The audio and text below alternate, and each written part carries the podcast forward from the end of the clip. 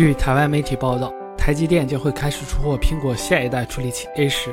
根据此前的消息，iPhone 七所用的 A 十处理器将由台积电的十六纳米工艺独家代工，而苹果放弃三星十四纳米工艺，猜测可能是产能的缘故。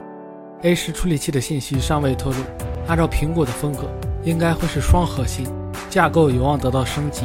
在内存方面，四点七英寸的 iPhone 七将维持在两 GB 5.5。英寸的 iPhone 7 Plus 则有望升级到三 GB。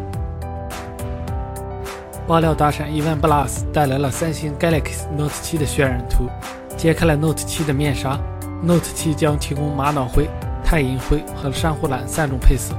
外观方面，Note 7将采用双曲面屏幕设计，机身两侧加入了弧形波度，看上去神似 S7 Edge。顶部的传感器开孔则与 S7 Edge 有所不同。配件厂商则确认了 Note 7的诸多细节，尤其是将搭载 USB Type-C 接口，这是三星第一次搭配新接口。同时，三星现有的 Gear VR 头盔都是基于 Micro USB 接口，下一代的 VR 设备肯定也会得到升级。三六零的一款新机获得了工信部的入网许可。外观方面，新机延续了之前三六零手机的设计风格。机身背部采用三段式金属材质，搭配双摄像头，同时搭配指纹识别模块。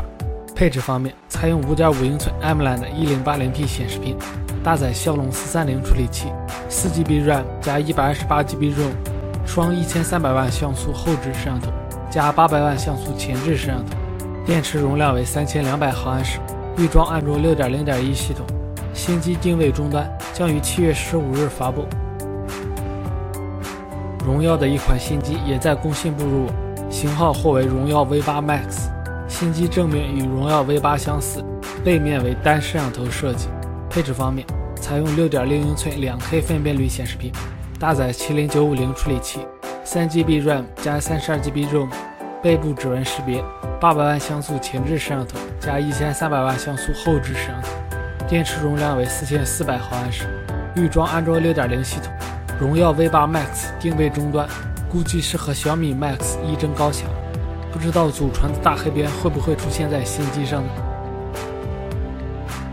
七月十一日将正式发布的荣耀八已经在海外电商上架，外观设计与 P9 相似度颇高，后置双摄像头设计以及后置指纹识别，将采用5.2英寸 1080p 的屏幕，麒麟950处理器。有 3GB RAM 和 32GB ROM 与 4GB RAM 和 64GB ROM 的双版本。